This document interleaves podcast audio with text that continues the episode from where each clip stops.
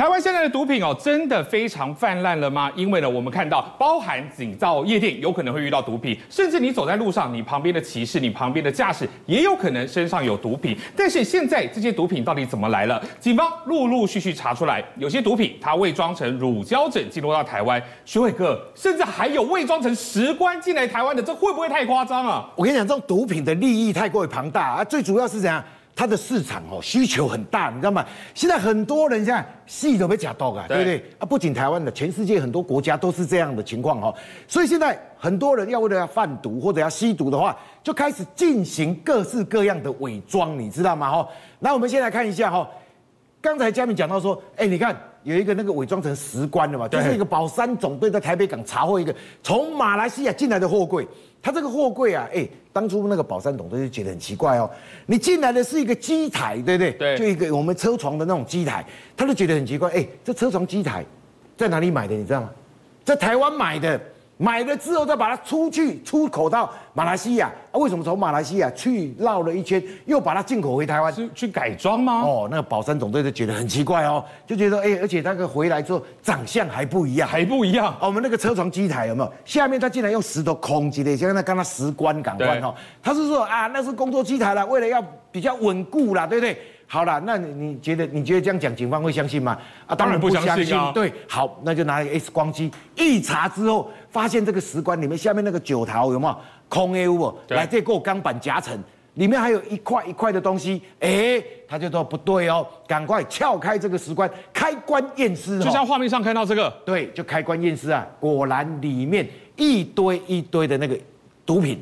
对对，而且价值一亿多的市价哈，哇，也太高价了吧？对，这所以我就跟你讲说，没安诺都被加了，对不对哈？所以这毒品就是伪装成那种状况。好，那另外一个是桃园在航警局哦，查获一批从泰国进口的乳胶枕。对，哎，乳胶枕大家想问应该无下嘛，对不对？后来发现说这个乳胶枕有猫腻哦。另外一袋一袋乳胶枕有没有？啊，那为什么那个重量好像跟乳胶枕原来的重量不大一样？对。所以那个警方也开始哦，仔细看一下哈，原来那个乳胶枕里面的夹层竟然夹了三十多公斤的 K 他命哦，难怪重量不一样。哎，对嘛，这个三十几公斤夹在里面的话，重量当然不敢看，对不对？还另外那个台中有毒贩呐，因为拒检啊，要拒捕，对不对？因为他自己本身车上有吸的毒在，车上还放很多毒品呐，对，他就赶快要逃嘛，对不对？那警方就追嘛，啊，追了之后怎么会怎么样？他竟然你看倒车哦。就冲到街上，这样太危险了吧？哎，幸好那个警察啊身手矫健，赶快跳下来之后，那摩托车整个被压烂了，对不对？那压烂之后，看你让他照，一样还是被逮捕。那抓到之后，你看，哎，从车上就起出什么海洛因、安非他命了，还有那个什么吸食器一大堆了，对不对？其实韩国有没有？韩国最近也有哇，这个也有。对，这是被抓到的，叫做李善均哈。大家可能看过《寄生上流》，对，很红哎。还还有我的大叔有没有？哎，这个李善均当初寄生上流之后红透半边天呢，全世界拿了多少影帝，你知道吗？对。可是现在被人家抓到说，哎，他他奇怪，他常常啊流连在一些声色场所，而且他的账户里面出现的巨额交易高达三点五亿韩元哦。哦。哎，这九百多万呢，大家都觉得说奇怪，你为什么出现这个哈？而且现在人家就在怀疑检举说他涉嫌吸毒。现在李三军呢，警方要求他开始验尿验毛发，对不对？看到底有没有吸毒嘛，对不对？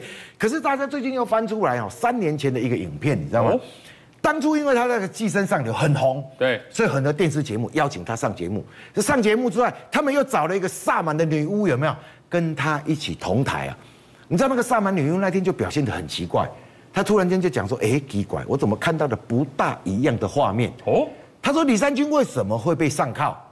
他看到李尚军被上铐，对，李尚军被上铐之后，他就觉得很奇怪。他还问当时的那个制作单位说：“这刚丢，还是他演哪一部戏？演被上铐的一个影像。”后来他再仔细观了一下，说：“哎，确实被上铐。”所以他提醒说：“哎，你十月要小心哦，而且就是今年的十月，哎。”最近不就是十月吗？所以在二零二零年，等于三年前的时候，这个女巫就已经看到李尚君会被上铐逮捕了。对，而且当时的那个电影的制作人还问他说：“是毒品吗？”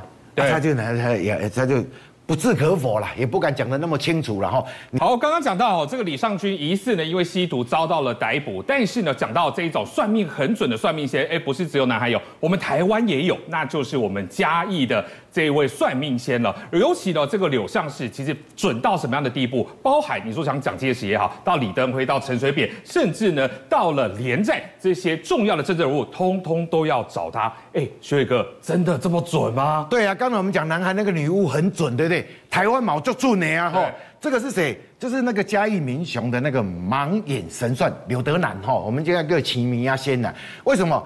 他十四岁的时候眼睛就慢慢慢慢瞎了哈。对，瞎的时候哎，为什么会瞎了？他其实讲说那时候他还要躲那个美军的空袭啊，日据时代还要躲空袭啊。对对对，啊有一次就是一个小女生呐，哈，就是被被被那个空袭打死嘛，对不对？所以那个时候柳德南就想说，我那我就做后心嘛，哈，就把他搬到他家的那个土地旁边的水田旁边有没有？就挖一块地，他就把它埋了哈，还用一个石头啦什么东西把它盖在那边。好，那做了好事啊，应该是有好报，对不对？哎，可是他过了没多久之后，那个小女生就来梦里面，有一天在他梦里面跟他讲说：“你，我就是那个被你埋的那个小女生。”哈，他现在说感谢他的这个善心举动，对不对？他来报恩，对，他就问他说：“哈，我给你一技之长，让你以后哈可以做做做谋生的工具哈，而且还会赚大钱。”这样，他就问他说：“你是要俩零，还是要算命？”哎呀，他就他他就想说，哎，俩零俩零哎，干苦钱啊，对不对？对，算命好啊啦，较辛苦啦。好，他就后来就是说，你要算命，那我就教你，让你怎么样算命很厉害。所以他每天到晚上做梦，在梦里面教他算命的方法哦。果然呢，他后来算命真的很厉害，十四岁开始就帮人家摆摊算命哈。那可是你知道吗？他摆摊算命这个特色，你知道吗？他每次算命，你看头上要顶着一个毛巾呢。哦，为什么要顶个毛巾？他说呢，这个顶着之后，让他比较安全感，而且他觉得说，哎，在塔个电啊那哈，再被修修了哈。啊，所以降温一下。对对对对对，他就点了弄一个毛巾，而且他你讲，他在算命的时候，在他家偷天做了三楼，因为他讲说算命是隐私嘛，哈。对。啊，所以你说，哎，开朗比赛听啊，好，阿里起来。开料，你自报你的名字跟你的八字，报完之后，刘德南就开始念念有词，就一直升啊，把你升楼去啊，你知道吗？而且期间呢，他还有用录音带，让你录下来之后，你来听不清楚，回去还可以放来重复听，所以你还可以回去慢慢听。嘿，就是跟你讲，我算就准的，我唔惊你继续听啦。对，都会算唔对，拢会知影啦，对不对？好了，那可是他录音录到一个过程哈。他突然间录我那个录音带，就把那录音机把它按掉之后，哦，为什么？就告诉你，因为他那个盲拍命理就是用生辰八字开始算嘛，哈，有那个天支的那个，诶，天干地支的流年开始算。对，如果讲到那一年，突然间把你的那个录音机按掉，就表示说你的活那个什么寿命到那一年就会。这压力也太大了吧？哈，好了，不管怎么样哈，其实我们讲说刘德南为什么这么准呢？他是有经过验证的，是吧？实在的验证的，你知道吗？你看。我们刚才讲说，蒋介石、蒋经国、李登辉、陈水扁连战有没有？对，这些就几乎都是我们的领导人嘛，哈，对不对？还有外国的李光耀、朴正熙跟那个阮文绍有没有？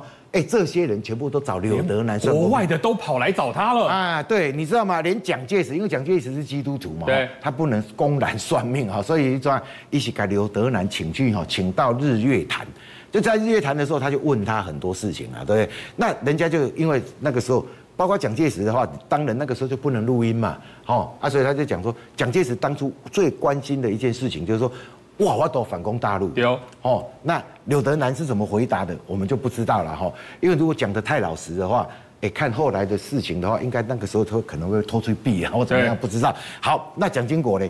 蒋经国也曾经因为这个想说哈，我以后要统治这个台湾的话，统理台湾的话，最重要的是什么事情？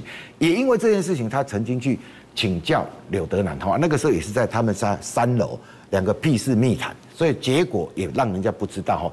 不过传出来的，现在知道的就是李登辉。对，李登辉当初有问李德南说：“哎、欸，阿外阿本人平安了。”因为那个时候他在当省主席嘛。柳德南当初就跟他铁口直断说：“你以后会登大位，当总统。”哦，这么准？哎、欸，李登辉公刚好可怜，对不对？他说：“不过，哦，你会大儿子会因为这样。”丧命，对，你的独子啊，李宪文会这样丧命的。那时候李登辉跟他讲说：“哎、欸，你也在给他改变不？我被抵温镜，我不爱做大位。”可是你知道柳德南回他这是什么？天命已定，哦，就是这样，照着这个顺序走。好，那陈水扁，陈水扁大家都知道甲级贫户嘛。他四岁的时候，曾经他爸爸就去李德南、柳德南这边就去算命啊。对，他想说因为在嘉义很近嘛，对不对？那时候去算个命之后。哎，刘德南竟然讲：“哦，你这个囝阿扁天命不一样哦，阿扁会得天降。年纪这么小就算出来了。哎，讲你这有阿扁有总统命，啊，变下因老爸讲想讲，诶，啊，我家己贫富问，囡仔饲会饱饲袂饱都唔知影，佫要做总统，啊啊，这没准啊。那时候还丢下一句说这没准啊。对，哪知道你看事后陈水扁果然攻上大位，哎，这个是陈水扁亲口就告诉人家的，说这件事情好。那现在有一个选总统的那个叫做侯友谊，对不对？哦，侯友谊那个时候在当警官的时候，因为他他他是嘉义人嘛，大家在同学就起哄，放假的时候说，哎，啊，你嘉义有节清明啊，先做搞圣明啊，咱来规定来算看蛮好啊。算了之后。大家就起哄，就跟他讲，哎、欸，侯友谊搞多爱在做局长。他说，哦，这个过卡可以哦，还会再往上。嘿，哎哎，讲啊，做书长吗？啊，局长上去不就署长？对啊，啊，做书长吗？啊，这无可能，侯友宜是有讲无可能啊。进来刘德南回答什么？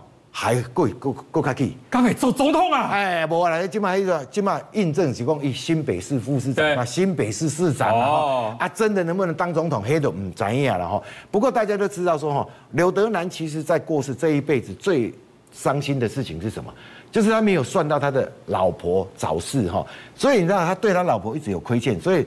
当刘德南要过世的前一天晚上，在医院里面弥留的状况的时候，嘴巴一直念着他老婆的名字，所以你就知道说，哎，刘德南虽然呢已经贵为这么出名的算式，对不对？可是心里面此生还是最爱他老婆。政界、商界、演艺界，跨界揭秘，重案、悬案、攻击案、拍案惊奇，新闻内幕，独特观点，厘清事实，破解谜团。我是陈明君，我是李佳明，敬请锁定《五七新闻网》，真相不漏网。